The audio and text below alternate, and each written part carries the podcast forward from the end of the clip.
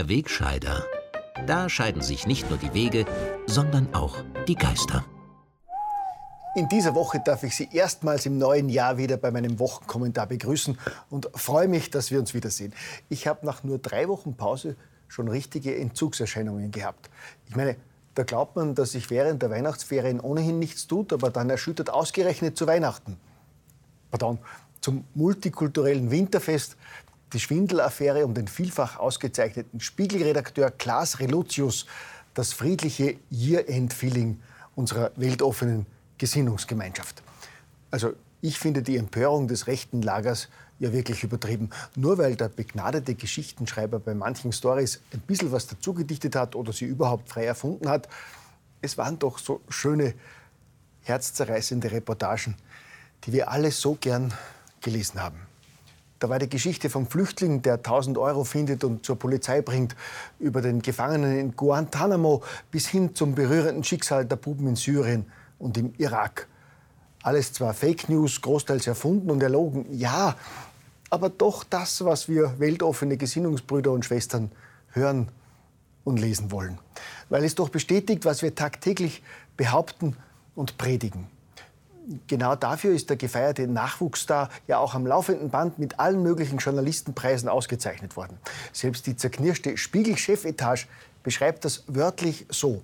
In diversen Jurys haben sich Bischöfe und Unternehmer, Menschenrechtler und Medienschaffende, Politiker und Mäzene verzückt über seine Texte gebeugt. Gut, das ist im inzestuösen Beweihräucherungsbetrieb der Journalistenpreisverleihungen hierzulande ja auch nicht anders. Bewertet wird längst nicht mehr nach objektiven Kriterien. Belohnt wird primär, wer den gewünschten moralisch aufgeladenen Stoff für die linke Gemeinde liefert. Wichtig ist, dass die Richtung stimmt wer wird sich denn am Wortwörtlichen stoßen? So ähnlich hat das vor kurzem noch ein anderer für sich in Anspruch genommen. Richtig, der bekannte Autor und Paradelinke Robert Menasse, der in den vergangenen Wochen ebenfalls für einen veritablen Schwindeleklat gesorgt hat. In seinem fanatischen Kampf für ein Europa ohne Nationen hat Menasse dem früheren CDU-Politiker und EWG-Kommissionschef Walter Hallstein mehrfach ein falsches Zitat in den Mund gelegt und außerdem behauptet, Hallstein habe seine Europa-Antrittsrede 1958 in Auschwitz gehalten. Blöderweise hat dann aber ein Historiker aufgedeckt, dass diese Behauptung schlichtweg falsch ist. Aber man kann doch von einem linken, also moralisch über jeden Verdacht erhabenen Starliteraten nicht verlangen, dass er einen Fehler eingesteht. Also hat der Genosse Menasse zunächst natürlich nicht eingestanden, dass ihm da ein Fehler passiert ist. Er hat vielmehr trotzig erwidert, das Wortwörtliche kümmere ihn nicht, sondern nur die Gesamtzusammenhänge. Er sei ja schließlich kein Journalist oder Wissenschaftler, sondern Dichter. Erst als er damit einen Sturm der Empörung ausgelöst hat, hat sich Menasse zu einer Entschuldigung in der deutschen Tageszeitung Die Welt bequemt. Schließlich steht ja in wenigen Tagen schon in Rheinland-Pfalz die Auszeichnung mit der Karl-Zuckmeier-Medaille an.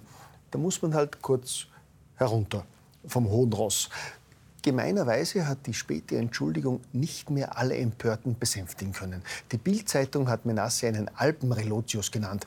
Im Nachrichtenmagazin Profil wird ihm Selbstherrlichkeit vorgeworfen. Und für Altmeister Peter Rabel hat Menasse als ernstzunehmender politischer Diskutant endgültig abgewirtschaftet und sich nachhaltig disqualifiziert. Im Großen und Ganzen erinnert der Fall des gefallenen linken Dichters aber durchaus an die derzeitige Gesamtsituation der Linken. So wie Menasse krampfhaft versucht, den Spieß umzudrehen und sich statt reumütiger Erkenntnis über seinen fahrlässigen Umgang mit der Wahrheit jetzt seine Kritiker beschimpft, so praktizieren das seit Monaten ja auch linke Politiker, Funktionäre und Journalisten. Politiker, die nach jahrelangen Versäumnissen, Misswirtschaft und Stillstand abgewählt worden sind, die geifern tagtäglich, wie arm sie sind und wie schlecht die Regierung. Kräftig unterstützt natürlich vom zwangsgebührenfinanzierten Oppositionsfunk, der den schwächelnden Genossen im Parlament mit einer genialen Programmidee unter die Arme greift. In einer täglichen Soap mit dem klingenden Titel Zeit im Bild geht es um eine Nachrichtensendung, in der 365 Tage im Jahr rund um die Uhr die Regierung paniert wird. Genial. In der Sendung wird alles schlecht gemacht, was nicht links ist und auch nur im Ansatz mit der verhassten Rechtsregierung zu tun hat. Wenn die zum Beispiel ein Verbot von Plastiksackerln beschließt, schlecht. Eine Digitalsteuer für internationale Konzerne, schlecht. Steuerentlastung für die Bürger, ganz schlecht. Die Protagonisten spielen dabei so gut, dass die zwangsbeglückten Seher fast nicht merken, dass es sich dabei gar nicht um eine echte Nachrichtensendung, sondern um eine satirische Seifenoper handelt. Aber nicht nur im Oppositionsfunk, auch in den uns nahestehenden Kampfblättern halten Genossen und Gesinnungsfreunde tapfer das etwas ramponierte rote Fähnchen hoch. Etwa im zartrosa Zentralorgan, wo der rauschende Kommentator auf der Titelseite unserer Gesinnungsgemeinschaft täglich aus der Seele spricht und Linderung für die offenen Wunden zu bringen versucht. Besonders gelungen ist ihm das vor wenigen Tagen wieder, als er die dumpfe Volksmeinung nach einem Silvestervorfall in Wien zurechtrücken konnte. Dort hatte bekanntlich ein Afghane, für den wir natürlich Verständnis haben müssen. Es ist halt eine andere Kultur. Offenbar mehrere junge Frauen sexuell belästigt, war bei einer 21-jährigen Besucherin aus der Schweiz aber an die falsche geraten. Die hat sich nämlich im Reflex umgedreht und dem nach Nähe heischenden afghanischen Mitbruder einen Schlag ins Gesicht versetzt, der zu einem Nasenbeinbruch geführt hat. Dass viele vom rechten Virus angefallene, einfach gestrickte Bürger das als einzig richtige Reaktion empfunden und sich darüber erregt haben, dass auch das Opfer jetzt wegen schwerer Körperverletzung angezeigt wurde, konnte die rosa Speerspitze unserer politisch korrekten Gemeinde natürlich nicht so hinnehmen und hat in einem Kommentar vor einigen Tagen treffend gekontert, so nachvollziehbar die Aktion der Frau ist. Das Faustrecht gilt nicht und die Angelegenheit soll sauber rechtsstaatlich abgehandelt werden. Der Kollege spricht mir mehrfach aus der Seele.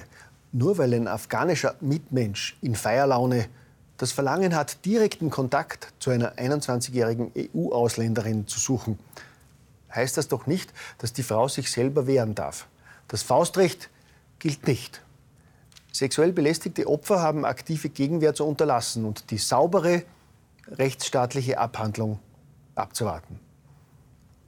Die Beispiele des vergewaltigten Mädchens in Tulln und des in einem Wiener Schwimmbad missbrauchten Buben 2017 zeigen doch, dass den Opfern rechtsstaatlich immer saubere Genugtuung widerfährt.